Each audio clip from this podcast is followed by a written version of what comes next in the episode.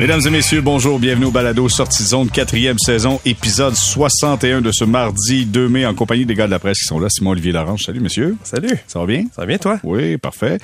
Euh, Guillaume Lefrançois qui est là, salut Guillaume. Hello, JR. Ça va? Ça va bien, toi? J'ai vu ta photo de gardien de but, mon cher ami Guillaume. Ah oui, oui. T'as l'air oui. super compétent. Est-ce que tu as Oh, oui. vu celle où il sourit en étant pas en train de jouer ou celle qui est devant son filet en train de donner un but? Parce que j'ai vu deux photos, qui- c'est deux ambiances. J'ai j'ai vu celle qui sourit, qui est pas en train de jouer. Parfait, je t'enverrai l'autre. Il y en a une autre qui est moins. OK. Stéphane White qui est avec nous. Salut Stéphane. Salut les gars, ça va bien? Ben ça va super bien. Stéphane, euh, on aurait dû t'inviter au match euh, de Guillaume dans le filet. T'aurais pu faire une analyse complète de son style de jeu. J'aurais aimé ça, j'aurais aimé ça. j'aurais eu besoin d'un petit peu de coaching, je pense. Ah oui? Ah oui, ça- vous avez pas gagné, c'est un tournoi. hein? Non, non, exact, exact. Trois défaites, une nulle. Ah ben écoute, quand même, l'important c'est de participer. Hein? Exact, Et de prendre la- un lait au chocolat après le match. La nulle est un 0-0, par exemple. donc Ah, ça- quand même, quand Oh. même. Il faut te donner du crédit là-dessus, ça c'est sûr. Richard Labbé qui joue dans un match impliquant un score de soccer, il devait être tout croche. Richard jouait, c'est vrai, Richard Ouais, il était dans l'équipe, exact. Et ça a l'air de quoi, Richard, comme joueur de hockey? Euh, je te dirais que c'est un très bon autour du filet. Euh, qui, il y a, il y a un- une dégaine très rapide autour Ça, ça veut du dire qu'il filet. patine pas. C'est pas, c'est pas lui qui va transporter le jeu, mais il est capable de bien se placer autour Bon. du filet, puis euh, un bon, euh, très bon, très bon pour récupérer les retours. OK, pour préciser, là, pour que les gens comprennent un peu, vous étiez dans un tournoi. Raconte-nous, c'était à quelle place? Ouais, c'est un, tournoi, c'est à Pierrefonds. Euh, C'est un tournoi organisé par euh, Grenier, là, le, Grenier aux emplois. et, et ça, donc, c'était beaucoup de gens du milieu de la pub, entre autres. Et nous, on s'était formé une équipe de gens des médias. Donc, il y avait quelques représentants de la presse, mais également de RDS, Journal de Montréal. C'était très, c'est très varié. Donc, c'était un, party mix de, de journalistes. Bon, ben voilà, on est extrêmement heureux.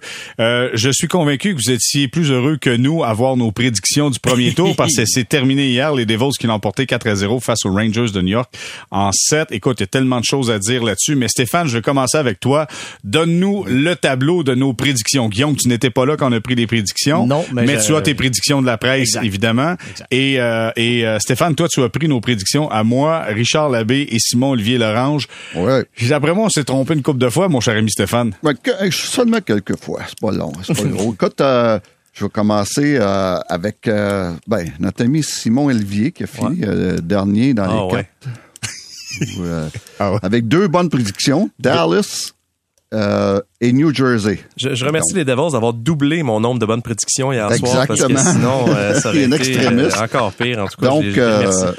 Tout ce qu'on peut dire, c'est que Simon euh, peut juste être meilleur en deuxième ronde. Voilà, ouais, une belle Wow. façon de voir ça, Merci, effectivement, effectivement. Puis après ça, mais euh, Jérémy, qui Ouais. a eu trois bonnes prédictions. Quand même. Euh, Caroline, Dallas, Toronto, Mhm. même pas une, euh, il n'a pas eu le nombre de, de, de matchs, euh, pas une fois. Non, et j'ai vu mon arrogance quand je regardais ma prédiction Colorado en 5. Bravo En champion. cinq, eh my God, ça, ouais, ouais, ouais, ouais, ça, là, là, Et Stéphane, toi, de ton côté? Et euh, ben, après ça, je finis avec, ben, j'ai- Richard qui n'a 4 sur 8, Oh, quand, quand même, même. 500, c'est quand même bien, mais Ouais. pas une, euh, il n'y en a pas une qui a deviné le nombre de, de matchs. Et moi, j'en ai eu 4, moi aussi.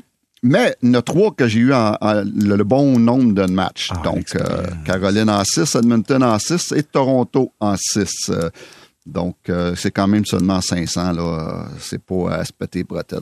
Ben, c'est toujours mieux que moi et Simon Olivier, ça c'est sûr et certain. Bravo, bravo pour les prédictions. Puis on, va jouer encore au jeu des prédictions tantôt, euh, un petit peu plus tard euh, lors du balado. Mais euh, je veux juste revenir sur ce qui s'est fait hier sur cette victoire des Devils 4-0 face aux Rangers de New York. OK, je fais un tour de table. Je commence avec Simon Olivier. Le, le, le train Trouba qui a frappé Timo Maier. Qu'est-ce que vous avez pensé de la mise en échec, Simon Olivier? Ben, en fait, euh, c'est drôle, on avait cette discussion-là avant de- d'entrer en onde, puis moi, j'étais presque euh, agréablement surpris que ce soit pas encore arrivé que Trouba blesse un joueur adverse. Puis euh, on en a souvent parlé à ce micro aussi. On sait que Trouba, ça peut être le, champion des coups cochons. Et c'est même comme ça qu'il est re- reconnu dans la Ligue nationale. C'est pas, pas juste nous à ce micro aussi qui a cette opinion-là. Sur ce coup-là, je suis plus mitigé parce que Maillard est quand même en, tu sais, quand même en possession du disque. C'est pas un, c'est pas une mise en échec tardive. Euh, c'est carrément une mise en échec pour le, pour le contrer. Euh, cela dit, c'est, c'est, ça, ça a l'air de faire très mal, mais c'est, c'est quand même pas la tête qui est visée. Fait que je vais, je vais lui donner, euh, je vais lui donner le bénéfice du doute, mais aïe aïe aïe, ça, ça, ça, Ça a dû faire mal. Ça a eu l'air de faire mal. Ça a euh, dû faire mal. Guillaume? Ben, je donne aussi le bénéfice du doute, d'autant plus que euh, à la poignée de main, on a vu Timo Maillard revenir à la poignée de main, serrer la main à Trouba et, et Maillard lui-même semblait pas euh, semblait pas euh, lui en tenir rigueur, disons, pour ça. Euh, donc tant mieux pour ça, tant mieux pour eux. C'est sûr, par contre, que du côté de la Ligue nationale, tu as peut-être une réflexion à te faire aussi en, en disant si un tel coup est légal. Je comprends que, sais, c'est ça, que, que justement que ça a été fait de façon légale, qui visait pas la tête, tout ça. Ça reste que si le but, c'est de protéger les joueurs, ben, que ce genre de contact-là, c'est quand même très, très violent, demeure, euh, demeure légal, ben, alors, la Ligue nationale doit se poser une question sur la, la si on veut, la, la logique derrière ces règlements. Parce que, ah, c'est sûr qu'en permettant ça, ben, on, on favorise pas la santé des joueurs. Je comprends effectivement que Maillard était un peu vulnérable parce qu'il avait la tête basse. Mais c'est ça. tu Donc, euh, regardez, tant mieux, c'est que c'est- correct si tout le monde euh, si tout le monde sur l'Atlas avait l'air content avec ça mais euh, ouais de façon générale pour protéger la santé des joueurs j'ai des, euh, des petits doutes Hum, Stéphane? Ben écoute, c'est du hockey pour hommes. Là. Euh, il est arrivé la tête basse et puis euh, faut que tu réalises que tu joues dans les playoffs, premièrement, puis faut que tu réalises que tu joues Trouba et sa glace. Et à partir de là, euh, c'est à toi à te, à te Ouais, protéger. attends, Stéphane, là, là-dessus, je veux juste t'obstiner un petit peu. Là. Il venait d'embarquer. Là. Ouais, mais- euh, Mayer est en possession de la rondelle. L'autre, il embarque en arrière des joueurs des Rangers. Ouais. C'est difficile à voir que c'est lui. Là. Bon, même, même si tu, tu sais pas qui est lui, tu sais qu'il peut être sa glace parce qu'il joue pour les Rangers. Toi, tu joues pas pour le même club. Et puis, ça, là, il a, il a la tête, il a la tête basse, il coupe dans le centre.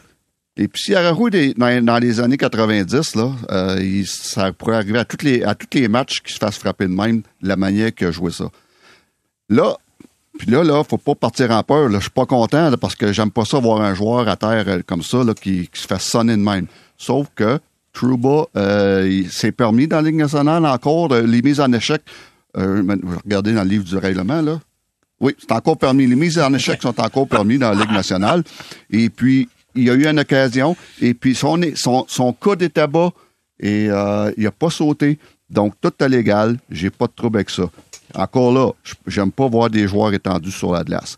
Mais à partir de là, le Trouba, moi, j'ai zéro problème avec ce qu'il a fait là parce que c'est permis. Je savais pas que tu avais un livre de règlement toujours avec toi. Oh, à tout le portée de main euh, La mise en scène était exceptionnelle. Ah ouais, honnêtement, ouais. là, Ah ouais, ouais, bravo, bravo. grand théâtre. Mais je, je, je- juste ajouter à ce qu'on à ce qu'on a dit, euh, Timo Meyer, pour tu sais, c'est pas un joueur qui vu qu'il a joué dans, à San, vu qu'il jouait à San Jose avant, c'est pas un joueur que les, les partisans peut-être du Canadien connaissent beaucoup, mais faut savoir c'est pas un petit monsieur. là. C'est pas qu'il est si grand que ça, mais il est, Il est très solide, très colosse. costaud. Tu sais, Il y, a- il y a des joueurs qui ont l'air gros, mais un coup qu'ils ont plus d'équipement, sont- tu sais, Timo Meyer, c'est un, un, un, gros monsieur. Là. Fait qu'il faut, faut savoir que la force de l'impact, ça devait être absolument monumental à la vitesse où il arrivait avec l'angle d'attaque de Trouba c'est euh, en fait je, je, je suis quand je disais tantôt être agréablement surpris agréablement surpris aussi de voir Meilleur revenir dans le match parce que ça aurait pu être euh, extrêmement dommageable Il y a beaucoup de mises en échec de Trouba qui sont douteuses, selon moi, mais celle-là, il y a, a rien à dire. là. Celle-là, il y a, a rien à dire. Il a- comme, comme Stéphane dit, il s'est même mis dans une position pour s'assurer que le coude soit pas dans les airs. Puis,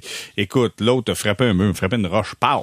C'est là que ça arrête. Puis ça, écoute, je disais à Simon Olivier avant qu'on qu'on entre euh, en onde, j'ai dit, d'après moi, quand il est à terre, t'entends juste... Il n'y a plus de souffle. Le souffle est parti, c'est sûr et certain, mais clairement, ce fut toute une, une mise en échec. Pas assez pour les Rangers, par contre, pour compétitionner et gagner ce match-là. Eux qui avaient pris les devants quand même 2-0 dans cette série-là, sont fait remonter par les jeunes Devils, mais surtout le gardien de but, euh, euh, Akira Smith, qui est, qui, est, qui est gardien de but des Devils. Écoute, sur Trocheck, puis je vais y aller avec Stéphane, si vous le permettez, messieurs. Sur euh, Trocheck, un tir en diagonale, euh, déplacement, prend la rondelle de la mitaine comme si de rien n'était. Écoute, euh, ce gars-là est dans une classe à part présentement. Oh, exact, euh, exactement. Puis ça, c'est un arrêt difficile à faire parce que tu es, en mouvement. En plus de, de faire l'arrêt de la mitaine, tu es en mouvement en, en glissade à contre de courant. Donc, euh, deux fois, il a fait ce genre d'arrêt-là hier. Euh, pour moi, il a fait trois gros arrêts hier soir. Et puis sa première, euh, il, y a, y quatre victoires en cinq, en cinq parties. Et celle-là, c'est celle qui a lui, qu'on peut dire, on, on, il, a fait une différence. Parce que les autres, il n'y a pas eu beaucoup de lancers quand même, même s'il était bon. Euh, ceci dit, euh, le jeune Schmidt, moi, il m'a impressionné. Il sort de là avec une moyenne de, de, de, de, de buts accordés de 1,38, de 951 d'efficacité. C'est impressionnant. Euh, son calme, encore une fois, qui m'impressionne. C'est un bon athlète. On a vu ça hier. C'est pas qu'un gros bonhomme. C'est un gros bonhomme doublé d'un bon athlète. Et puis, euh, mais ceci dit, je veux parler de Chesterkin. Lui ici a été très bon. Très, très, très bon. C'est pas de, de, lui, là. Les Rangers, ils se rendent pas en sept matchs. Mm -hmm. euh, Chesterkin qui qui, qui, perd cette série-là, malgré des stats euh, incroyables. Il est dans les trois meilleurs dans la Ligue nationale au niveau des stats, euh, dans les séries jusqu'à date. Et puis, euh, hier, Écoute, les Rangers, les gars, ils ont donné 5-2 contre 1. Ah oui. 5-2 contre 1. Ça vaut aucun mot juste de bon sens. Pour, euh, pour Chesterkin, j'ajouterais dans, dans, euh, dans les données de, de Natural Stat Trick qui, compare, qui compile les euh, chances de marquer à haut danger. Mais Chesterkin est premier depuis le début des séries. Un taux d'efficacité de 918 sur ces chances-là, de, euh, donc à 5 contre 5 dans le fond. Wow. Pour taux d'arrêt de 918 sur les tirs de gros danger. Là, juste 918 pourcentage d'arrêt tout court, là, c'est bon. Donc en plus contre des chances à haut danger, il a affronté 61 tirs de, de, de, de, de haute qualité en sept matchs. C'est énorme. Là. Donc c'est dire à quel point Chesterkin a sauvé les Rangers. Je crois que les Devils, en ayant gagné la série, sont l'équipe qui a généré le moins de buts à 5 contre 5 par 60 minutes néanmoins. Et ils ont gagné la série. Ça, c'est cette statistique-là par rapport à la Ligue nationale. Mais on parle beaucoup de, de, de Schmidt et des gardiens de but. Euh, moi, je, me, je regarde beaucoup du côté des Rangers. Les quatre derniers matchs, donc les, en fait, les, il y a une victoire des, des Rangers là-dedans. Donc, malgré une victoire des Rangers, Panarin, zéro point. Euh, Patrick Kane, un point, une mention d'aide. Trocheck, un point, un but. Euh, Tarasenko, deux points. Et Kreider qui a fait aussi les, Kreider qui a quatre points, c'est le seul. Alors, c'est vraiment, l'attaque des Rangers est tombée complètement en panne. Jacob Trouba a eu zéro point dans cette série-là. Euh, il, y a un, il, y a un bon, il y a un bon examen de conscience à, à faire. Je comprends le, le, jeune gardien qui, qui était hot, puis les Devils qui sont bons défensivement, mais les Rangers auraient dû faire une meilleure démonstration que ça en attaque parce que vraiment, c'est, c'est, c'est, c'est assez gênant, là, considérant ce que, le talent qu'il a dans euh, tu, parles, tu parles de Kreider en plus. Oui, il a fonctionné offensivement. Hier, par contre, il était sur la glace pour les quatre buts marqués par les Ouch. Devils. Puis c'est lui-même, il en a, pas- il a parlé à à Larry Brooks du New York Post après le match, puis il se, se disait lui-même à quel point que sa performance avait été Je m'attendais à voir, euh, je m'attendais à voir Crider glisser accidentellement dans le gardien de but des Devils, mais c'est pas arrivé, c'est pas arrivé. Les gars, on va changer de série. Je veux parler des Blues de Boston qui ont été éliminés par euh, les Maple Leafs de Toronto. Enfin. Et enfin pour les Leafs, parce que, écoute, euh, si Kucherov a dit des partisans du Canadien qui avaient remporté leur Coupe Stanley à la demi-finale, mais euh, d'après moi, les partisans des Leafs ont remporté leur Coupe Stanley au premier tour en voyant leur équipe passer au tour suivant. Euh, je revoyais les images tantôt. On a vu Patrice Bergeron serrer tout le monde. Euh, Est-ce que c'est la fin, selon vous, pour euh, Patrice Bergeron, Simon Olivier? C'est dur à dire parce que les images de la fin de, la série, c'était à peu près les mêmes l'année passée quand ils ont perdu contre les Hurricanes, je crois, au premier tour également. Donc, faut le prendre pour ce que c'est. Je pense que c'est d'abord, moi, moi, les images que je vois, c'est d'abord celle d'un grand leader qui, euh, qui vraiment prend soin de son monde, donne une attention particulière à chaque joueur, euh, en finissant par justement les, les, les gars dont il est le plus proche, Krejci, Marchand. Donc, je trouve que c'est une belle scène, une, belle démonstration de leadership. Est-ce que c'est un au revoir? C'est pas clair pour moi, mais c'est j'ai l'impression que ça va être intrinsèquement lié aussi au plan des Bruins pour la suite, parce que les Bruins sont dans une drôle de situation. Euh, ça, ils ont quand même, à cause des contrats cette année de Bergeron et Krejci, ils ont, justement des, pénalités à payer l'an prochain. Ce sera pas facile à gérer sur le plan salarial. Il y a le nouveau contrat de Pasternak qui commence. Euh, il y a Jeremy Swayman qui est sans contrat, je pense, présentement. Donc, peut-être, si les Browns décident de faire un certain, euh, peut-être pas une reconstruction, parce qu'il y a quand même des très bons éléments avec lesquels travailler, mais s'ils veulent faire une série de modifications, peut-être que la fin de Bergeron tomberait, avec beaucoup de guillemets, tomberait bien ou aurait du sens dans ce, dans ce contexte-là. Mais je pense que c'est vraiment, la balle est dans son camp, parce que les Browns vont jamais lui dire, si, si lui dit je veux revenir, les Browns vont jamais dire non. Mais On a il faudrait vu- que ce soit encore, je crois, au rabais. On a vu une séquence cette année, euh, c'est passé sur les réseaux sociaux, où après un match, Bergeron, c'est lui qui est le joueur du match, et là, tout le monde se met à crier « One more year, one more year ». Tu sais, j'ai l'impression qu'à l'interne, on veut que Bergeron revienne, mais à voir, écoute, la collade avec Brad Marchand, euh, Bergeron Templeur, écoute, ça nous fait penser un peu à ce qu'on avait avec chez Weber quand il a terminé. Là, C'était euh, le dernier au revoir. J'ai eu la même, euh, j'ai eu la même, la, même idée que toi, mais en même temps, je, ça, j'ai lu par après que c'était la, que c'était la même scène l'an passé. Donc oui, j'étais un, un peu déchiré là-dessus. Euh, regardez, tu sais, je je serais pas je serais pas surpris non plus de voir que lui et David Krejci prennent des, décisions similaires. Donc, est-ce- un cas où les deux vont se, vont se consulter, un va attendre de voir ce que l'autre fait, tout ça. Tu sais, c'est, c'est pas impossible qu'il y ait ça aussi. Euh, regarde, ça, ça, ça demeure très troublant, mais je- disons que si j'avais, euh, pas troublant, mais très, très difficile à, à juger.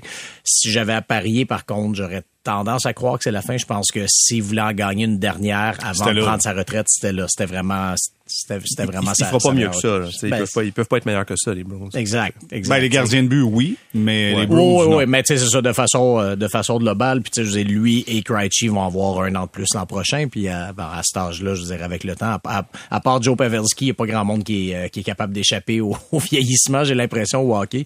Donc, euh, c'est Ben, pour ça que... si, si, rev- s'il veut revenir, il va avoir 38 ans là, en juillet. Là, 38 ans.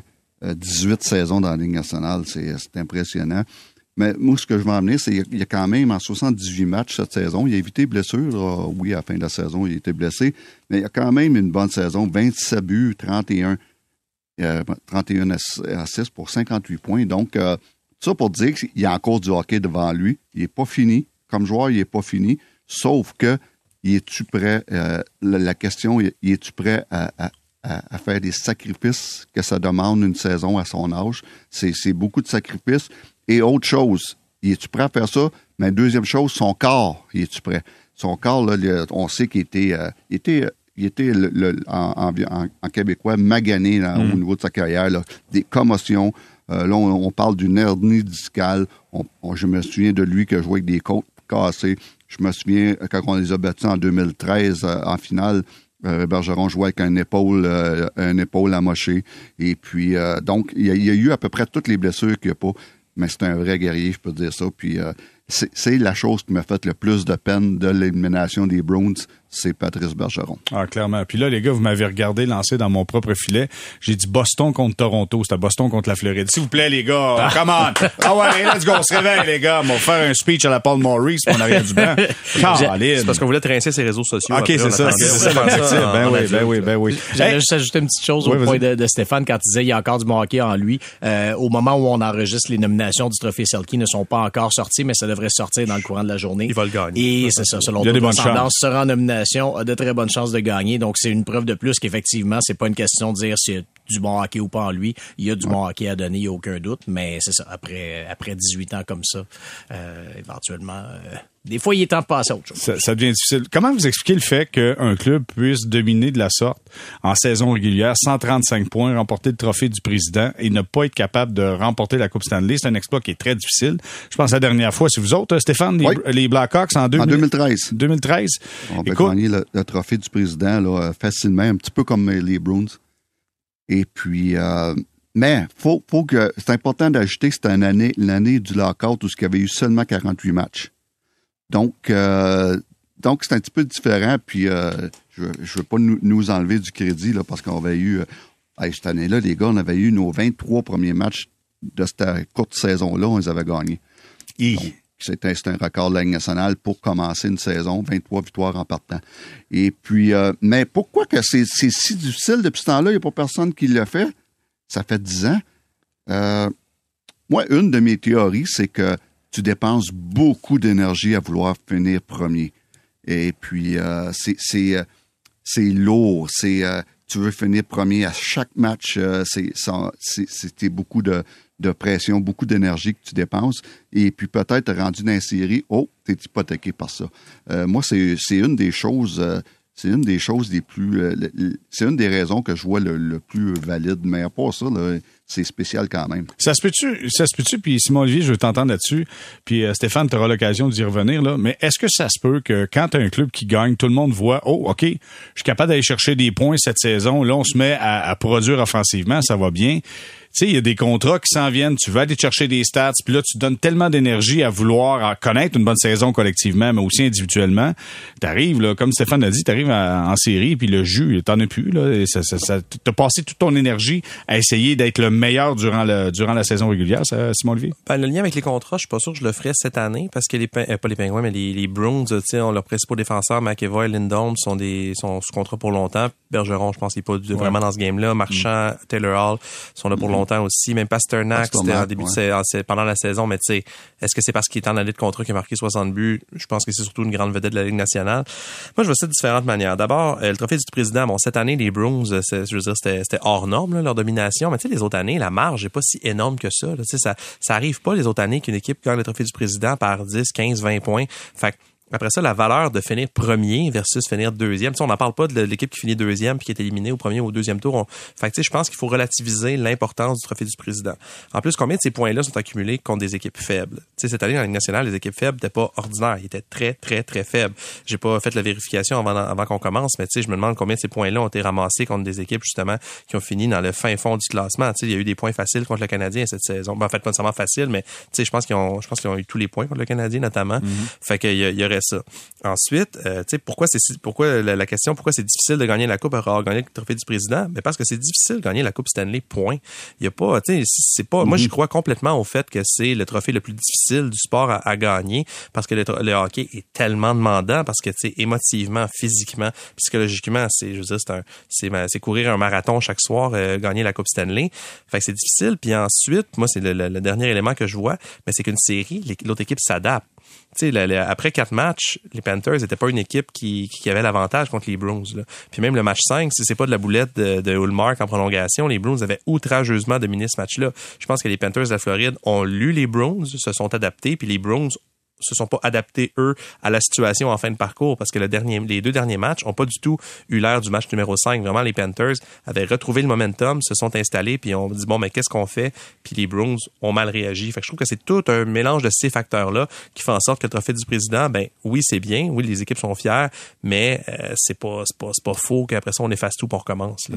Parce que c'est une nouvelle saison. Exact. C'est une nouvelle saison, Guillaume. C'est c'est drôle parce que ton, ton point sur la, la, la, la boulette d'Olmark, puis tu sais, bon, ça, ça, ça rappelle que oui, qu'il y a une petite portion chance quand même. Moi, la boulette d'Olmark, en fait, m'a rappelé euh, la boulette de Galchenyuk dans contre le Canadien Oui, avec oui, Toronto. Même chose, c'était un match où que, que Toronto dominait. C'est une prolongation que Toronto dominait. Puis là, pouf, euh, arrive une boulette. Puis là, en tout cas, je sais pas si je mélange mes buts en prolongation, mais bref, il y, avait eu deux cas. C'était au match 5. C'est ça. La nuance que je ferais, c'est que le match 6, les Leafs avaient encore dominé. Ouais, Surtout ben- la prolongation, les le Canadien n'a pas touché à rondelle Exact. avant que les Kotkaniemi C'est ça, c'est ça. vieux, un vieux shot, puis Ouais. voilà, c'était fini. Ben c'est ça. Donc tu sais c'est ça puis c'est exact, c'était pas un grand tir non, Non, non. plus en plus. Donc c'est pour ça que t'as as cette espèce de facteur là de chance des fois qui puis, puis qui arrive au, au bon moment. Pour le reste, j'ai un peu de la misère. Je, je maintiens puis tu sais on n'a pas tout su là. Je sais, ben, Patrice Bergeron a parlé là de son son dernier discal qu'il avait, mais euh, il- il- je continue quand même à me questionner sur la gestion que les Bruins ont fait en fin de saison. Tu sais oui, ils ont donné des congés à gauche à droite en rotation, mais tu sais Entre dans le dernier match contre le Canadien. ben, c'est ça. Mais encore là, dans ce match-là, tu sais, Bergeron, il est là, participe au match, quitte après la première période. Est-ce que là, il s'est fait quelque chose ou il, il est simplement venu jouer le match pour raison, peu importe, symbolique, peu importe. Regardez, je, je l'ignore, mais bon, est-ce que quelque chose qui aurait pu être fait là, sachant qu'après ça, tu commences les séries, puis Bergeron est absent les quatre premiers matchs? Ça, c'est une chose. Puis après ça, ben, quand, bon, dans, dans les matchs qu'il a joué, quand même, euh, tu sais, il, a- il a fini, je pense, à moins 6, quelque chose comme ça, euh, un seul point. Donc, tu sais, est-ce qu'il y aurait une meilleure gestion qui aurait pu être faite là, sachant euh, comme tu disais que, le trophée du président était gagné depuis à peu près le mois, de janvier. Euh, ça, c'est une chose. Pour le reste, ça, ça, ça demeure dur de, tirer des conclusions. Euh, si tu regardes les acquisitions qu'ils ont fait en fin de saison, Tyler Bertuzzi a été vraiment dominant. Ça a été lui pratiquement qui a qui a transporté l'attaque. Dimitri Orlov a été super. Donc, tu sais, on, on peut pas dire que c'est un cas où on a brisé l'équilibre en allant chercher des non, bons Moi, je pense que c'est Ça a été gardien des de but. bons ajouts. Moi, je pense que c'est gardiens de but qui ont fait la différence pour les Blues de Boston. Puis euh, Stéphane, excuse-moi Guillaume, mais Non, je veux non, juste entendre les gardiens de but. Moi, je me posais la question avant le début des séries, puis je me, je vois que ça, j'ai l'impression que ça a enlevé un peu de confiance à l'équipe de voir la tenue de Hallmark entre autres. Oui. Oui, euh, je suis de- totalement d'accord. La, la grosse déception du côté des Browns, c'est c'est les gardiens de but qui ont été euh, euh, de temps en temps euh, en, en bas de la moyenne ou la plupart du temps juste moyen. Et puis ça, c'est la preuve, les gars. C'est bien là que notre ami Richard n'est pas avec nous autres aujourd'hui.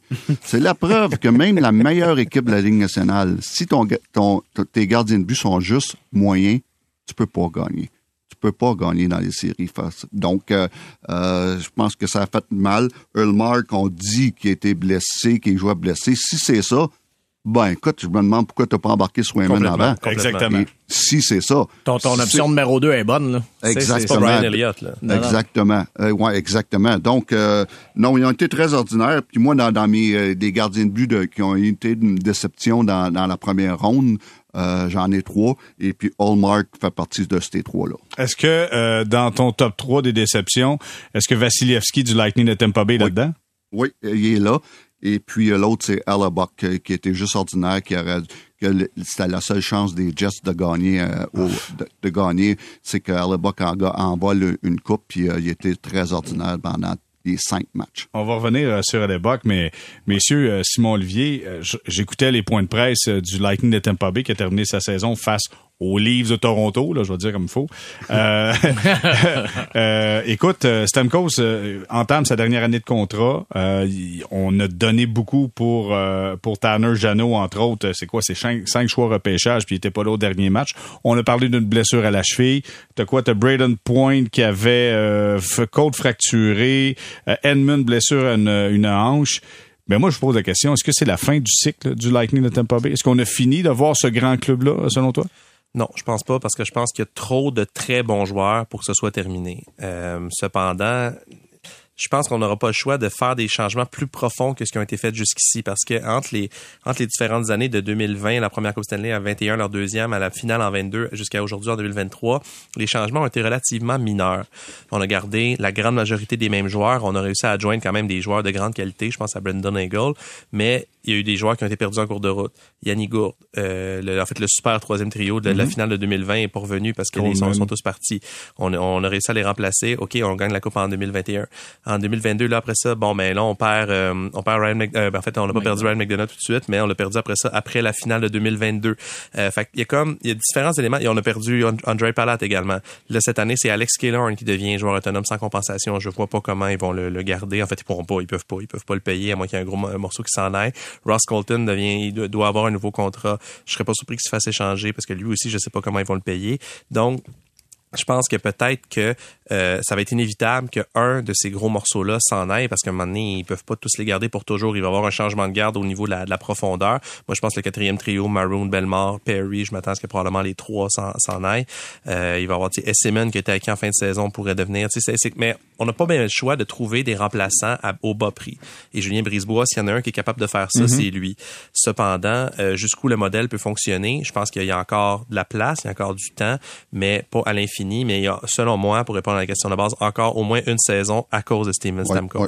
je pense que justement, après la prochaine année, la saison 2023-2024, là, on va être obligé de dire, bon, mais qu'est-ce qu'on fait? Est-ce qu'on garde tout ce noyau-là? Est-ce qu'on passe à autre chose? Est-ce que justement, on reconstruit? Est-ce qu'on se sépare de, de, de grands joueurs là-dedans? Est-ce qu'on va chercher les fameux choix repêchage qu'on a échangés? Est-ce qu'on va les mm-hmm. rechercher? Là, on verra, mais oui, moi, je vois encore une autre saison où le Lightning va aspirer aux, grands honneurs. Est-ce qu'on change le message, Guillaume? Est-ce qu'on change euh, le gars qui est en arrière du banc, qui a cloué ses trois meilleurs joueurs en fin de saison euh, avant le début des séries au banc? Pas à ce point-ci. Je pense pas à ce point-ci. Par contre, si la prochaine saison commence de façon tout croche, Peut-être que tu y penses parce que euh, il y a neuf joueurs en ce moment qui ont des contrats qui sont bons jusqu'en 2025 ou plus tard. ces neuf joueurs-là, je les nomme dans l'ordre, les attaquants.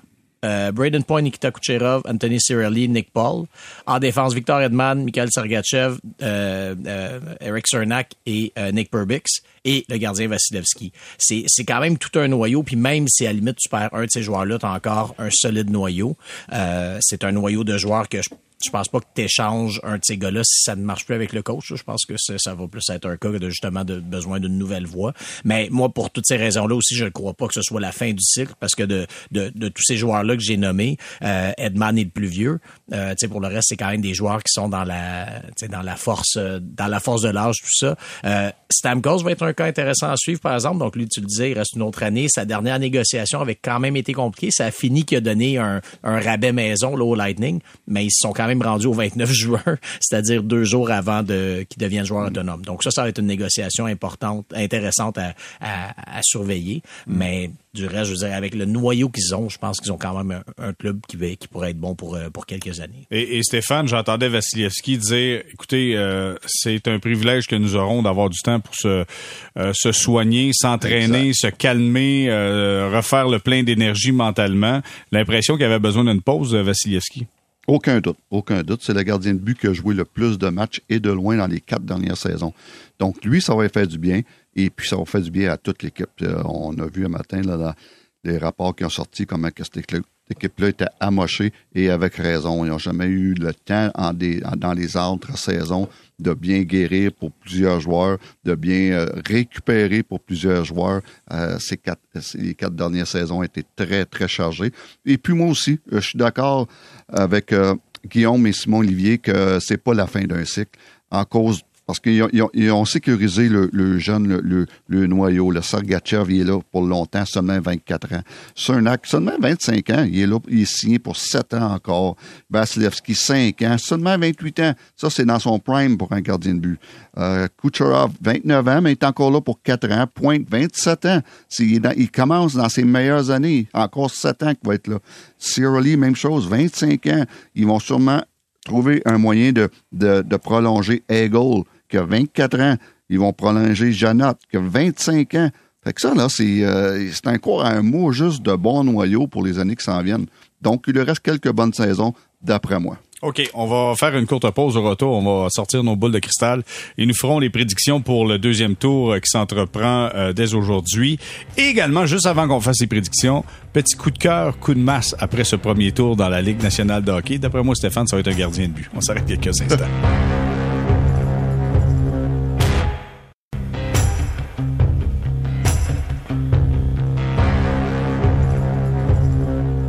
On est de retour au balado sortie de zone saison 4 épisode 61 avec euh, Simon Olivier Lorange, Guillaume Lefrançois et Stéphane White. Messieurs, à tour de rôle, je vous demande avant qu'on fasse nos prédictions, avant qu'on dise officiellement comment on se trompe, euh, on va faire un petit coup de cœur, coup de masse pour le premier tour. Qui a été votre coup de cœur ou l'équipe coup de cœur? Ou qui a été le joueur ou l'équipe coup de masse? Simon Olivier, tu es l'heureux élu pour débuter. Coup de cœur, euh, le Kraken de Seattle, qui, euh, au-delà de l'exploit d'avoir battu la l'Avalanche du Colorado, alors qu'absolument zéro euh, personne n'avait prédit ça, ou peut-être quelques partisans du, du Kraken, euh, il y a quelque chose avec le Kraken qui rappelle les Golden Knights de Vegas de 2018, euh, qui rappelle un peu les Prédateurs de Nashville, peut-être pas en séries éliminatoires, mais tu sais, dans le temps que les Prédateurs avaient comme pas vraiment de vedette, mais qui étaient toujours un peu, euh, toujours assez efficaces, parce que c'est ça le Kraken, dans le fond. C'est une équipe sans très grande vedette, mais dans laquelle des joueurs comme Jared McCann marquent 40 buts, dans laquelle euh, le, le, gardien Philippe Grubauer, qui avait complètement désappris à jouer au hockey l'an passé, a été spectaculaire dans les derniers matchs contre l'Avalanche. Donc, le Kraken sont faciles à aimer présentement. Absolument personne les voit gagnant contre les Stars de Dallas et je pense que ce sont les premiers ravis de cette situation-là. Donc, vraiment, un coup de cœur pour le Kraken. Coup de masse, c'est euh, les Jets de Winnipeg. Je me serais attendu, évidemment, parce que c'était ma prédiction, à ce que les Jets soient, soient meilleurs que ça. Euh, oui, il y avait beaucoup des, des absents de taille. Morrissey, Shifley. En, en fait, Morrissey a très peu joué. Shifley a manqué la fin de la série. série. LR a presque pas joué. Euh, donc, il y a des circonstances qui atténuantes, mais cette équipe-là, ça va pas bien du tout. On a vu leur entraîneur les critiquer ses joueurs à chaud après le match numéro 5, le match d'élimination. Euh, là, Blake Wheeler, l'ancien capitaine qui s'est fait enlever son Après ça, dit qu'il était pas content. Euh, ils ont un sérieux problème sur les bras, les Jets, parce qu'ils ont beaucoup de joueurs en fin de contrat, des joueurs qui sont clairement pas contents. Et Winnipeg, c'est un marché qui est pas populaire pour les joueurs autonomes. Donc, si leurs vedettes veulent s'en aller, euh, ils sont pas sortis du bois. Et j'ai vraiment pas trouvé ça positif de la manière qu'ils ont perdu. C'est une chose de perdre au premier tour, mais comme ça. Donc, euh, coup de masse pour les Jets euh, et bonne chance pour la suite. On va en parler d'ailleurs, on va y revenir sur le cas des Jets de Winnipeg. On va parler de Pierre-Luc Dubois un petit peu plus tard. Les Jets sont fait sortir en 5 face aux Golden Knights de Vegas. Quatre victoires, une défaite. Euh, euh, Guillaume, coup de cœur, coup de masse pour le premier tour. Moi, j'ai été de façon plus individuelle. Euh, donc, coup de cœur, Matthew Kachuk. Euh, On a toujours su... Euh, Et que j'avais un doute. Moi, moi, j'avais un doute. Je me disais, un gars d'énergie comme ça, quand tu le payes si cher que ça, son niveau d'intensité va baisser. Ça n'a pas été le cas du tout. Hey, mais non, pas du vraiment. tout, Je pense que tout. pas dans l'AD- la- l'ADN des Kachuk. C'est fou, hein? C'est Ouais. fou. Non, exact, exact. Et on l'a pas pris chez les Canadiens, l'autre. mais tu sais, Mathieu Kachuk, moi aussi, je faisais partie des, des sceptiques. Non, ça, tu parles du contrat, mais également de tout ce que les, les euh, Panthers ont donné pour aller le chercher. Euh, je trouvais donc qu'ils avaient payé cher. Et puis, ben, finalement, bon, j'ai l'air fou. Euh, donc, euh, donc voilà. C'est ben, vrai, ça, c'est vrai, ça. Mais vraiment de voir on comment. voulait il- t'en parler, Guillaume, justement, t'as de l'air fou. mais de voir comment vraiment on dirait tout semblait tourner autour de lui, tout ce que tout ce que les Panthers généraient semblait tourner autour de lui. C'était absolument impressionnant. Donc Matthew Kachuk, coup de cœur, coup de masse. Je vais y aller pour un joueur qui passe au deuxième tour quand même, mais Yasperi Kotkaniemi. Ah. Et ça remonte à l'an passé. Aucun but, trois passes, moins neuf en 20 matchs depuis euh, les, les séries l'an passé. Rappelez-vous que c'est un joueur qu'on disait, ouais, mais tu sais, euh, rendu en série, il est bon, tout ça. On voit pas vraiment ça depuis qu'il est avec les Hurricanes. Et euh, pourquoi je parle de lui, c'est que les Hurricanes, des huit équipes qui ont gagné, c'est probablement celle qui m'a le moins impressionné là, au premier tour. Euh, ils affrontaient, je pense, l'équipe la plus faible du, du premier tour et, et, bon, ça n'a pas été euh, facile comme victoire. Les Hurricanes ont plein de blessés. Kotkaniemi, je disais, pourrait avoir toutes les occasions au monde. Euh, tu as besoin d'attaque secondaire parce que c'est ça, il te manque Svechnikov, Teravainen, Pacioretty. Euh, alors, c'est des joueurs comme lui là, qui doivent, euh, pour qui ça doit décoller, il est rendu à 320 matchs dans la Ligue nationale. À un moment donné, faut, faut que ça lève. Donc, moi, c'est c'est juste ici, c'est ma déception. Puis si les Hurricanes veulent passer le deuxième tour, ça va prendre des joueurs comme euh, Kotkaniemi. De ton côté, Stéphane, coup de cœur, coup de masse pour le, pour le Ben, premier tour? Mais coup de cœur, moi, je vais y aller avec les gardiens de but dans les deux cas. Et puis, euh, ben moi, mon coup de cœur, mes, mes, coups de cœur au niveau des gardiens de but, c'est Ottinger, euh, Dallas, euh, Grubauer, Shesterkin et euh, Akira Schmidt. Je pense que les trois gardiens de but ont été très bons pour les équipes. Et puis, ça, c'est mes coups de cœur. Et mes déceptions, on en a parlé tantôt, c'est Hallmark avec les Browns, Alabuck avec les Jets et Vasilevski à Tampa Bay. Euh, ces trois euh, gardiens de but qui ont fini dans les meilleurs gardiens de but de la Ligue nationale cette saison, qui ont été très ordinaires pour, euh, pour être polis dans les séries. Mais il y a quelque chose là-dedans à, avoir une réflexion. Les trois gardiens de but, là, c'est peut-être les trois à part le Marc qui a, qui a joué moins un petit peu, mais les deux autres ont joué beaucoup de matchs cette saison, encore une fois. Et puis, euh, c'est les deux gardiens de but qui ont joué le plus de matchs dans les cinq dernières saisons dans la Ligue nationale. Il y a peut-être une réflexion à faire à ce niveau-là, que ces deux-là, à un moment donné, ça va lui prendre de l'aide un petit peu comme, euh, comme deuxième gardien de. C'est là que tu vois l'importance de, la saison régulière. Tu sais, on veut quand même vendre des tickets. Ça te prend des victoires. Si t'as pas de victoire, les gens sont désintéressés. Fait que veux, veux pas, faut que ton équipe gagne. Tu utilises tes meilleurs joueurs. Quand ça fonctionne, tu changes pas la formule gagnante. Mais oui, t'as raison. Faut, euh, faut penser à ce genre de choses-là. Moi, coup de cœur, je vais y aller pas tant pour sa performance, mais pour ce que j'ai vu. Il s'est passé un petit moment où j'ai vu Sébastien Ao des Hurricanes de la Caroline recevoir la rondelle en pleine gueule, en pleine tronche, sortir. Je pense qu'il a perdu une coupe dedans. Il est revenu dans le match, a continué à jouer. Et c'est là, je me suis dit, je vais regarder comment il joue, s'il change son style de jeu. C'est pas un gars qui est extrêmement physique, mais il a jamais eu peur d'aller devant le filet. Euh, Tu sais, je me suis dit, c'est un gars important chez les Hurricanes, un club que j'aime beaucoup. Je trouve que, écoute, c'est une dynamique de, de hockey que j'aime beaucoup. Mais ça, ça m'a impressionné de le voir comme ça. Tu sais, souvent, on aurait pu voir un gars qui, qui se traîne un peu les bottines par la suite. Ça n'a pas été le cas du tout. Donc, coup de chapeau à Sébastien Nao. Et euh, coup de masse pour moi, c'est les Islanders de New York parce qu'on était allé chercher euh, Beau Harvat. Et Beau Harvat, on, on l'a pas vu. Il, était- il s'est rien passé. On pensait que Lou Lamoriello, c'était encore une fois un coup de génie. Puis on s'est dit, il y a quelque chose qui va se passer avec ça. Barzol, écoute, il était blessé. Évidemment, c'était pas évident pour lui. Mais les Islanders, pour moi, c'est une, c'est une déception. C'est une grande déception de voir les Islanders ne pas être en mesure de mieux performer que ça euh, face aux Hurricanes de la Caroline qui ont rapporté cette série-là en, en six matchs. J'ai trouvé qu'ils leur ont donné un bon, une bonne opposition, les Islanders. Je pense que beaucoup de gens pensaient que les, les Hurricanes seraient meilleurs que ça. Puis les Hurricanes, honnêtement, à 5 contre 5, ça a été très, très, très Mais moi, je trouve que les. Hurricanes, c'est quoi? Je suis convaincu qu'eux autres étaient convaincus qu'ils étaient tellement dominants qu'à un moment donné, ils ont levé le pied. Et quand ce club-là lève le pied, c'est pas le même genre de hockey. Écoute, il y a une Non. façon de jouer pour eux autres, c'est dans ta face. S'ils sont pas dans ta face, ils sont pas efficaces. Et c'est ça qu'on a vu à un moment donné. C'est que si eux relâchent un peu, et mon Dieu, qu'ils deviennent une proie, là. Sincèrement, il y a une seule façon, c'est à la rode brin d'amour, c'est dans ton visage, all the way, parce que sinon, euh, c'est pas un club qui est compétitif. J'espère pour eux qu'ils ont appris, parce qu'on va en parler bientôt, parce qu'on va parler de nos prédictions du deuxième tour, mais les Devils, c'est pas qu'une petite machine défensive aussi, fait que sont mieux, sont mieux de s'être déniaisés, parce que peut-être que parce que là, là, leur attaque, elle fonctionne aux Devils, contrairement à celle des Islanders, qui a été un peu up and down. Bon, ben là, tu nous tétis. Allons-y avec les prédictions. Une du école deux- de transition. Voilà, toi, comment ça marche, les choses. On va commencer avec euh, les Panthers de la Floride qui affrontent les, euh, les Leafs de... J'allais dire les Bruins, ça va pas bien. Euh, les euh, Panthers de la Floride qui affrontent les Leafs de Toronto. Euh, Simon Olivier, qui vois-tu gagner cette série-là? Et encore bien le match. Et juste avant, Stéphane, papier crayon, ça continue. Parfait, parce qu'il y a des grosses cagnottes de 2 dollars. Oui, mais Euh, Simon Olivier. Ça fait, je- ça m'est arrivé très rarement dans ma vie. Alors, je pense que les Maple Leafs ont gagné cette série-là. Arrête. Une de- la seule fois que j'ai prédit que les Maple Leafs allaient gagner une série, c'était contre le Canadien. Et qu'est-ce qui est arrivé? On, on connaît la suite. Euh, je pense que les Leafs, justement, ont beaucoup appris contre le Lightning. Ont appris surtout qu'ils étaient capables d'en gagner une. On a découvert un gardien de but qui a des nerfs d'acier en Samsonov, ce qu'on ce qu'on savait pas de lui. Euh, j'ai trouvé les Leafs, même, si le Lightning a dominé certains matchs, j'ai trouvé les Leafs convaincants. Et euh, même si justement, on- à l'inverse, on pourrait, on pourrait dire à peu près la même chose des Panthers, mais je pense que les Leafs sont prêts pour une longue bataille, qu'ils gagneront en sept matchs. OK, donc toi, tu dis les Leafs en sept matchs. Exact. Stéphane, euh, je vais aller à Guillaume juste, à- juste après. Là. Stéphane, honnêtement, Samsonov, il est croche longtemps. Là. Il a beau avoir fait les arrêts, mais mon Dieu que c'est pas clair son style. là. Ouais, c'est pas clair, mais euh, c'est efficace parce qu'il y a eu une bonne saison. Il y a eu une bonne saison, puis on doute encore de lui. Hein. Euh, il y a eu Moi, un je fais mauvais partie du premier club, match. Hein? Je fais partie du club que j'amène le doute. Oui, exactement. Il, euh, non, moi, je vois Toronto, mais euh, Samsonov a eu une bonne série, excepté le premier match. Ce que j'ai aimé, c'est qu'il a rebondi après ce premier match-là. Et puis, ça, c'est important pour lui, puis c'est important pour ses coéquipiers. Donc, euh, euh, non, moi aussi, j'ai joué avec Toronto en 6. OK. Toronto. Olivier, en, Toronto en quoi déjà? En 7. En 7? Oh, OK. OK, donc... Euh, Confiant, mais pas tant que ça. C'est ça. En fait, on l'a dit, 6 et 7, tu sais pas trop. Là. Je suis jamais confiant pour les Maple Leafs. Fait que pour une fois, j'y prends, là, je vais pas euh, pêcher par abus. Ah oui, t'avais dit tant aussi longtemps que je vois pas Austin Matthews avec le grand sourire, serrer la main. Fait. Là, tu peux avoir vu confiance. Ça. OK.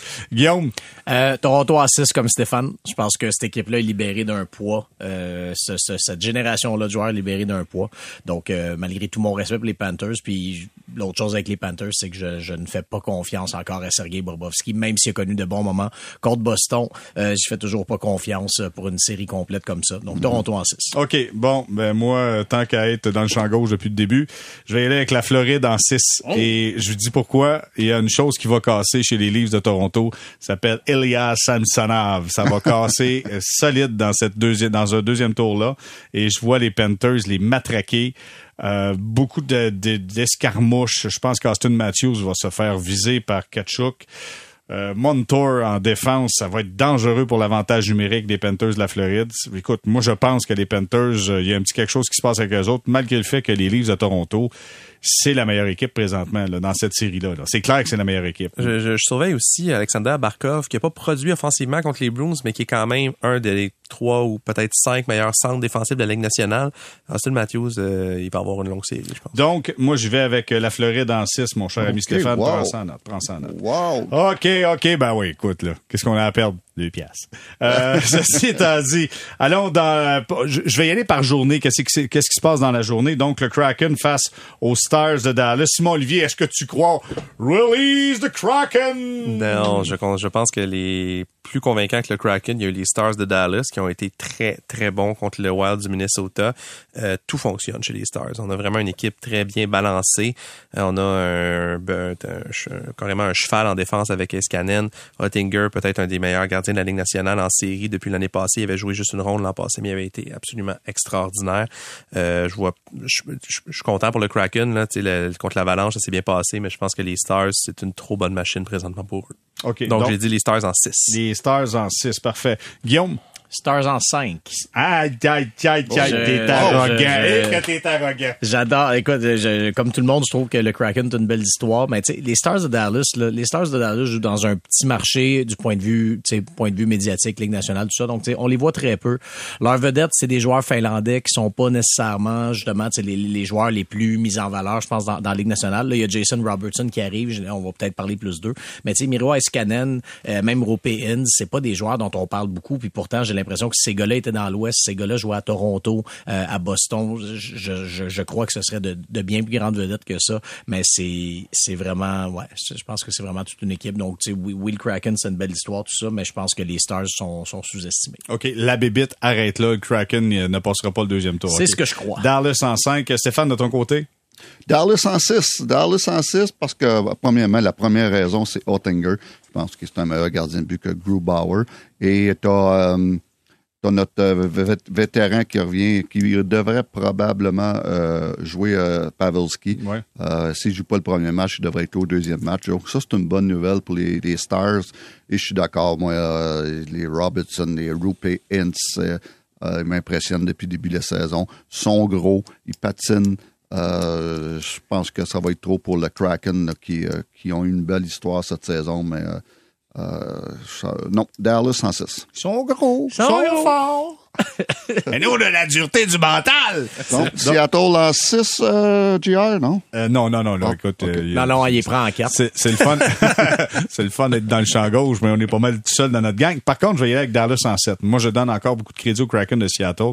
Je pense que ça sera pas une partie plaisir pour les Stars de Dallas, mais oui, au total, je suis d'accord avec l'ensemble des arguments que vous avez amenés. Donc, moi, je vais avec les Stars de Dallas en 7.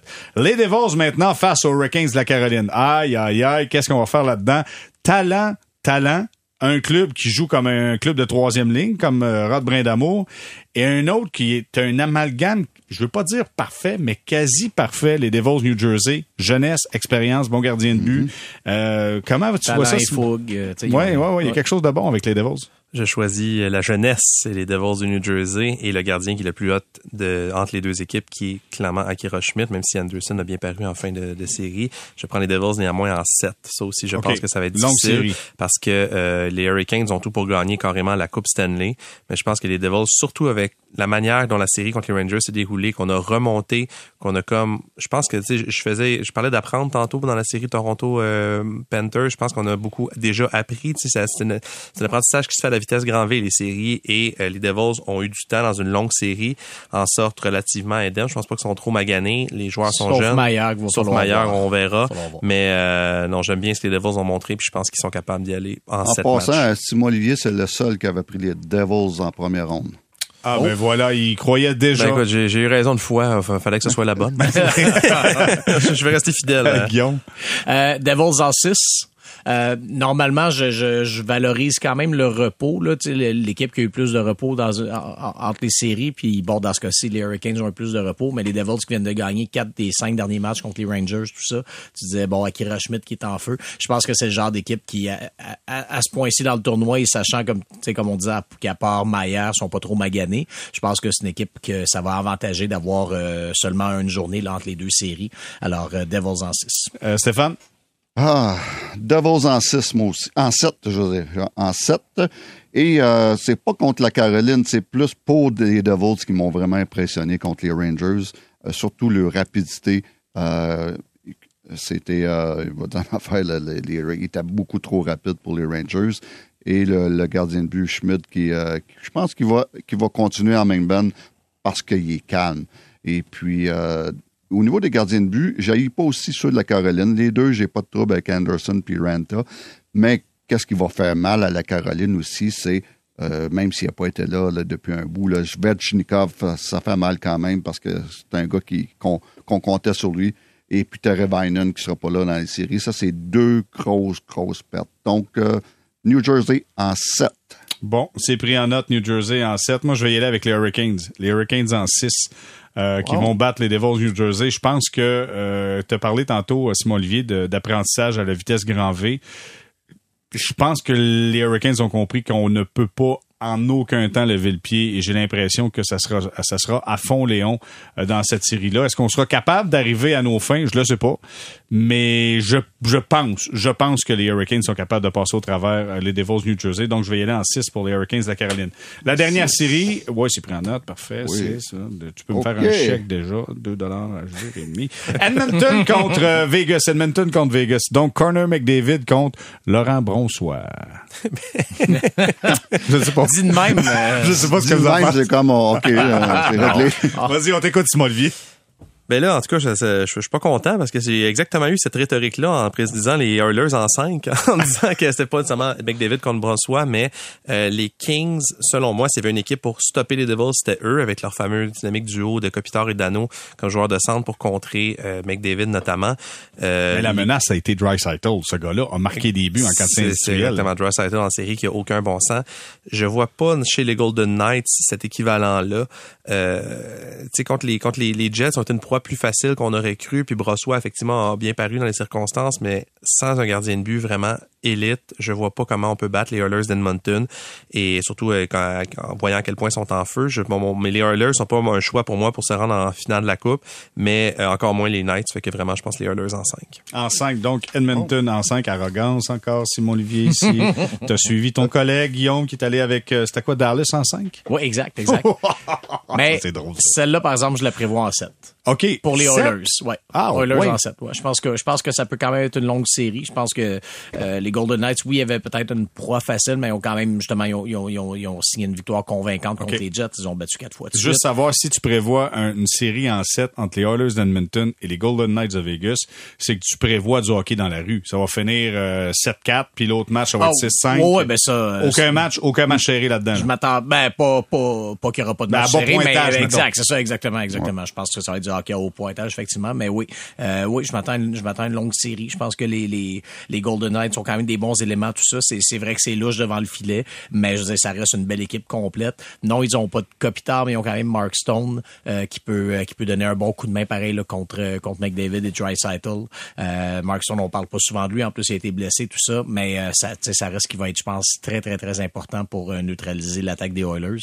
Donc, ça pourra se rendre en 7, mais c'est quand même les Oilers qui vont gagner. OK, parfait. Stéphane, de ton côté de Edmonton Vegas? Edmonton en 6. OK. Et, la raison, premièrement, devant le filet, là, écoute, Edmonton est meilleur, même si je suis pas un grand fan de, de Stuart Kenner, que je trouve que c'est un gardien de but juste, euh, juste correct. Euh, Laurent Bronsois, écoute, euh, oui, il y a eu une bonne première série, mais je pense pas. Là, je l'ai vu jouer, puis c'était, je, cacherais pas même un nez à chien là-dessus. Et, puis, donc, et, puis, et puis, Vegas, il y a une coupe de joueurs que, que j'aime pas. C'est pas des joueurs de playoff. Pas des. Pas Eichel, mettons. Un Eichel, c'est pas le genre de gars que tu gagnes avec ça. Donc, je suis pas un fan de lui. Et puis, c'est dur de gager contre de Dreisaitl et, et McDavid. Et j'aime, j'aime les défenseurs, premièrement, quelle acquisition Ecom à la fin de la saison. Ça, c'est une grosse addition à Edmonton. Et puis, Daryl, Darren Nurse et puis euh, Evan Bouchard ont été bons aussi la première série. Donc, ils, ont, donc, ils ont finalement trois bons défenseurs, ce qu'ils n'ont pas eu depuis longtemps. Donc, euh, Edmonton en 6. OK, parfait. Moi, je vais avec Edmonton en 6 également. Euh, j'aurais voulu dire 5, mais je voulais pas être arrogant. Fait que donc, je vais y aller en 6. Regarde ça comme ça. D'après moi, pour tout ce que vous avez dit, euh, je, écoute, je vois pas les Golden Knights de Vegas passer au travers des Oilers d'Edmonton. Mais qui sait? C'est ça la beauté du sport, c'est que on ne le sait pas. C'est vrai. Bon, on, eh oui, hein, quelle vérité. Grande vérité de la palisse. On s'arrête quelques instants, on fait une courte pause au retour. On va se dire, petite conversation des coachs potentiels. Joël Kenville retour dans la Ligue nationale de hockey. On en parle au retour. Restez là.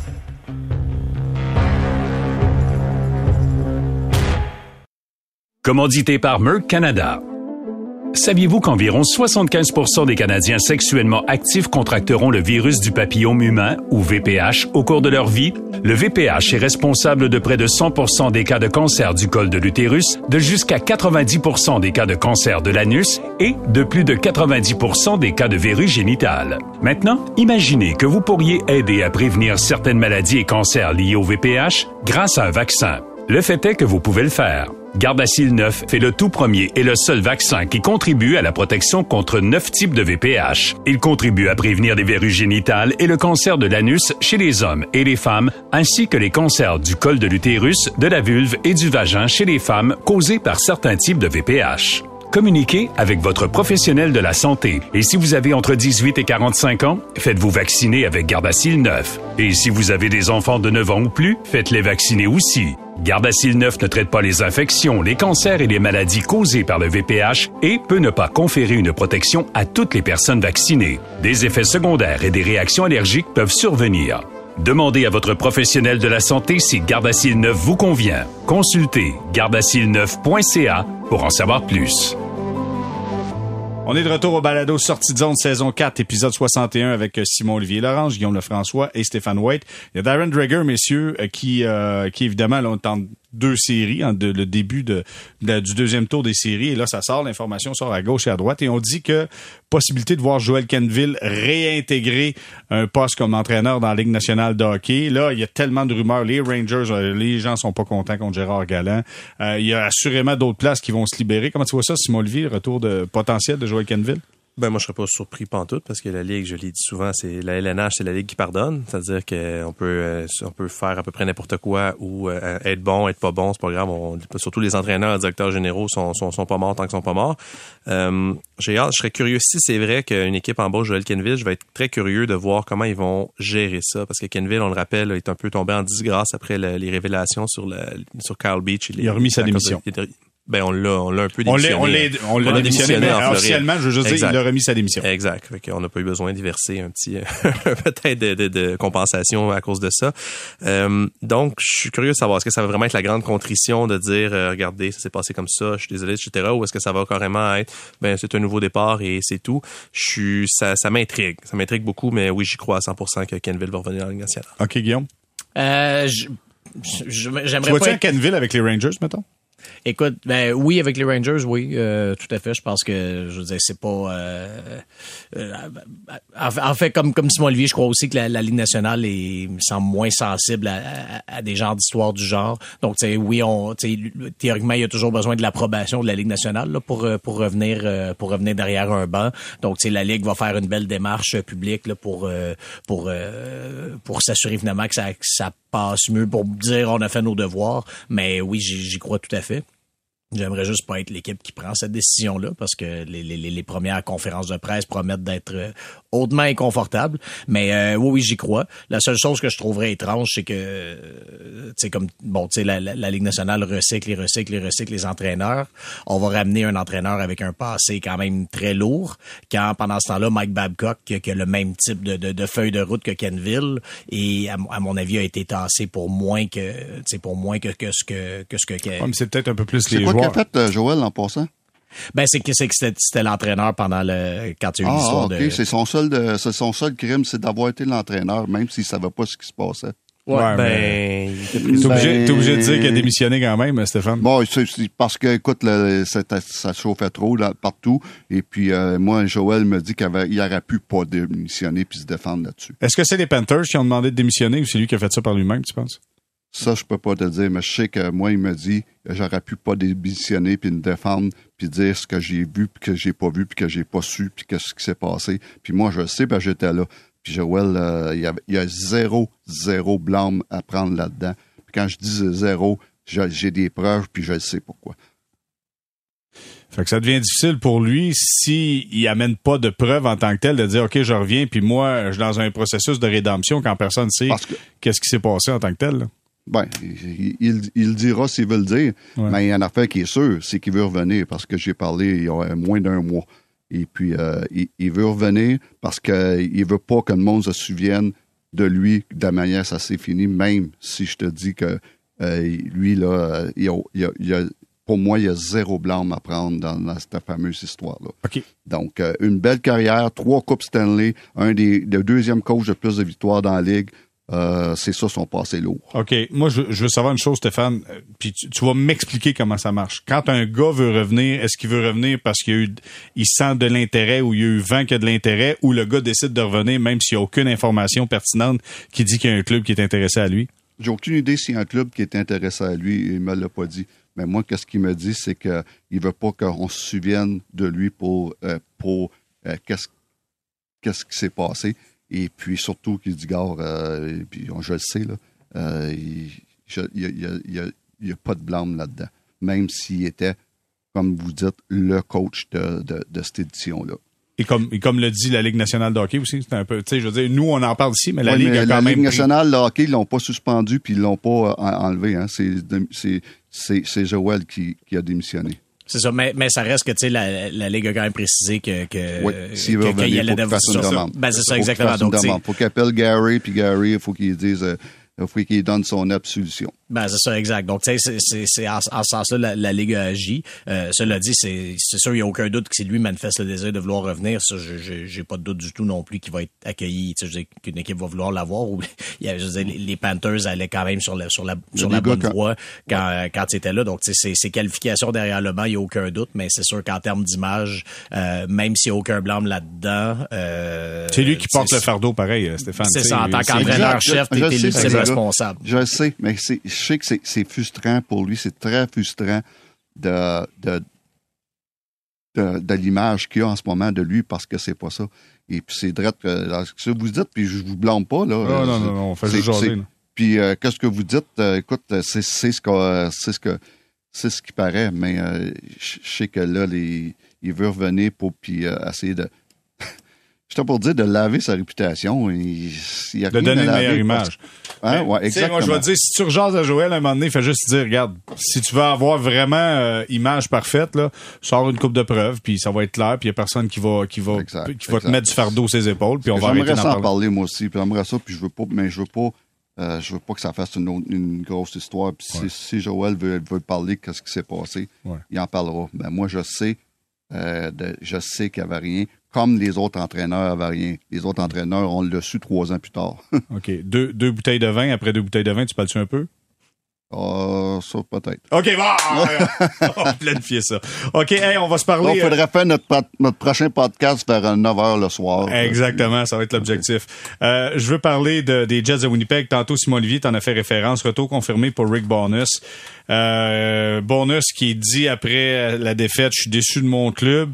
Euh, Blake Wheeler, ex-capitaine, qui ont lui enlevé le C, euh, lui dit, euh, moi je suis déçu de comment le coach a réagi. Là, tu l'as dit, euh, Simon Olivier, c'est la bisbille qui est pris du côté des Jets de Winnipeg.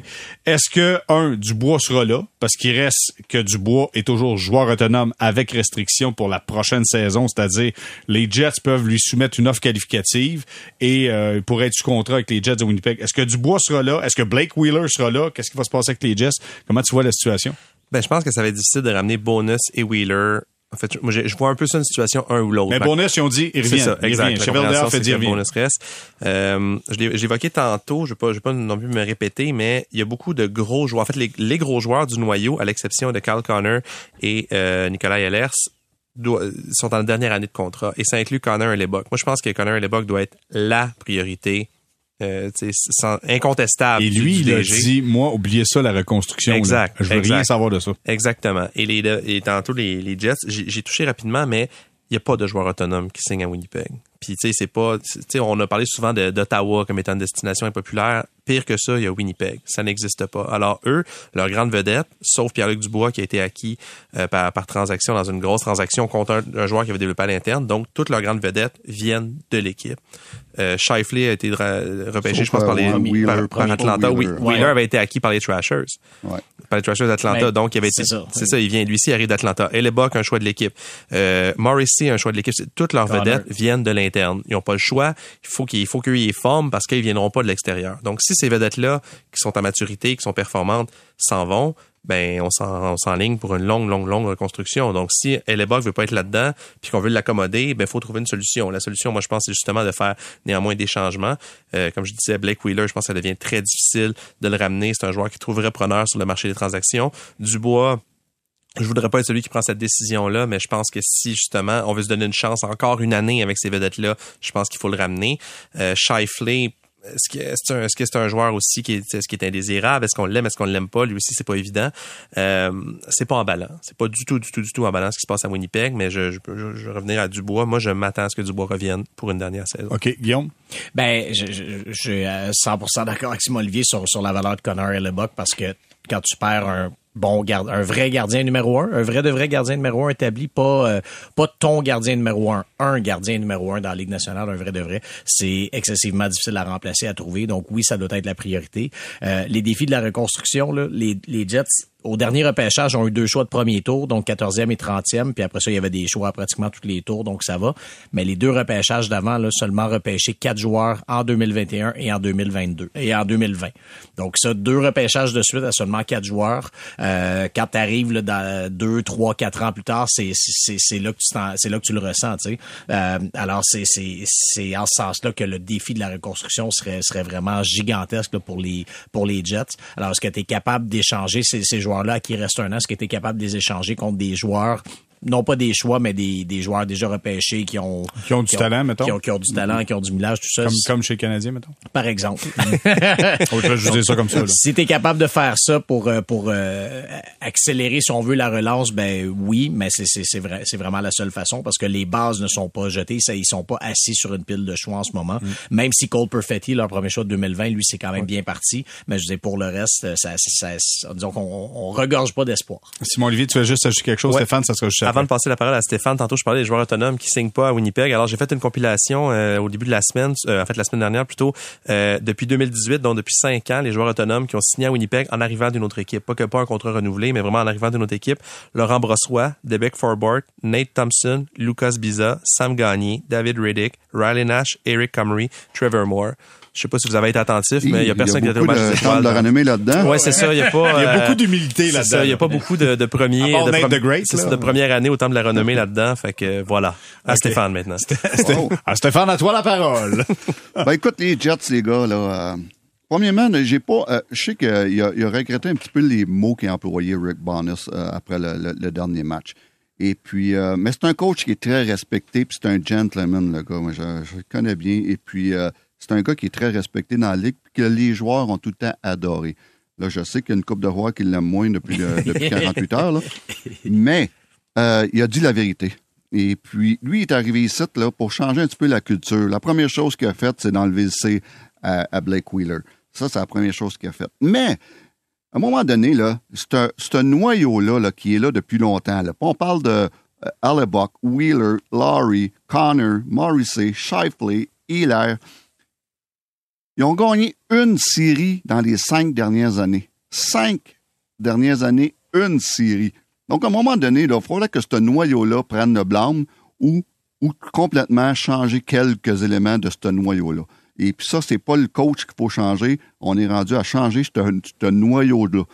C'est qui qu'il faut sortir de là? C'est eux le décider. C'est eux qui connaissent le mieux. C'est-tu Wheeler, probablement. Et puis là, j'ai pas mentionné euh, Pierre-Luc Dubois, mais il est là depuis deux ans. Il fait partie du noyau. Donc, il doit accepter une partie du blâme, lui aussi. Mais il y a, il y a, il y a, il a faut changer quelque chose dans ce noyau-là parce que, comme je viens de dire, ils ont, passé trois coachs avec le coach intérim l'année passée, Larry, et puis euh, ils ont gagné une série en cinq ans. Il était dû pour connaître plus de succès que ça. En terminant, je veux vous parler du coach euh, des Flames de Calgary. C'est quoi son nom déjà? Euh, ouais, Sutter. C'est ça, son numéro, c'est quoi? non, je fais référence à Daryl Sutter qui était euh, congédié avec les Flames de Calgary. Écoute, tu fais quand même pas loin de 60 minutes qu'on se parle. Je pense que c'était à prévoir avec euh, ce que ce qu'on pouvait voir de la performance de Jonathan Berdo, de voir Nazim Kadri, de la Bisbee. On demandait, on n'a pas eu le choix. Fait qu'il y aura un nouveau DG avec les Flames de Calgary, un nouveau coach. C'est terminé pour Daryl Sutter qui, pendant deux ans de temps, aura quand même un salaire versé par les Flames de Calgary. Pas un Joel Canville. Euh, Huberdo a eu 100 quelques points sous Canville. Oh ben tiens donc toi. Ah ben ah là ah là ça nous amène ah on aura des belles conversations pour le prochain balado. Hey, ce fut un plaisir. Merci énormément Simon Olivier Laurent, c'est un plaisir. Merci à toi. Merci beaucoup Guillaume. Merci beaucoup. Ben Merci bon beaucoup. match si jamais ta ligue de garage c'est pas terminé, bon match. Et euh, Stéphane White toujours un plaisir. Merci d'avoir été avec nous. Merci, gars. Bonne deuxième ronde. Et voilà ce qui, qui- ce qui complète Balado Sortie de zone quatrième saison épisode de 61. On se parle mardi prochain.